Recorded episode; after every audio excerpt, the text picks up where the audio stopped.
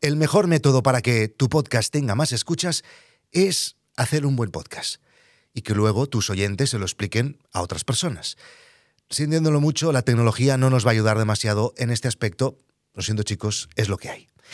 Pero la segunda clave para que tu podcast tenga más audiencia es aparecer lo más alto posible, lo más arriba posible en los rankings de podcast, que son la única manera, o al menos la más efectiva, que nos proporcionan las plataformas para que nos descubran. Hoy os voy a explicar cómo funcionan los rankings y algún truquillo para aparecer lo más alto posible. Los tres rankings de podcast más importantes son, por este orden, Apple Podcast, porque todas las otras plataformas se nutren de sus datos, Spotify, que probablemente pronto se acabe convirtiendo en el más importante con el permiso de YouTube, yo apuesto por YouTube, y Google Podcast, que más o menos es lo mismo. Nos vamos a centrar hoy en el de Apple.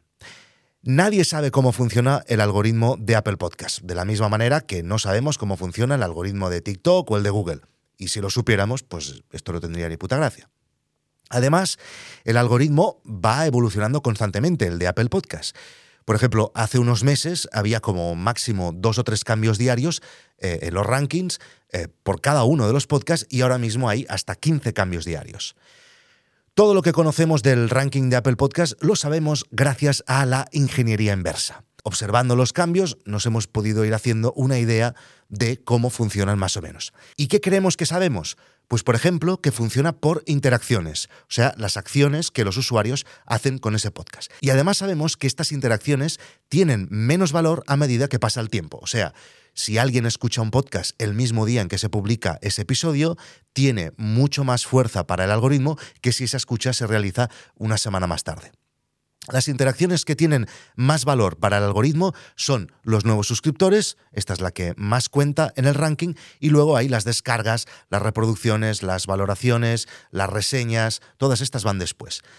Hay más, pero estas son las más importantes. Podemos hacer un montón de cosas para intentar mejorar en los rankings. Por ejemplo, mejorar el SEO que llamaríamos de nuestro podcast, revisando pues, los metadatos del podcast cuando lo subimos, eh, los metadatos en general, también en cada uno de los episodios, elegir bien el título, la categoría, la portada, etc. Pero hay otros trucos que sabemos que funcionan seguro, como por ejemplo publicar varios episodios en el momento de lanzamiento del, del podcast.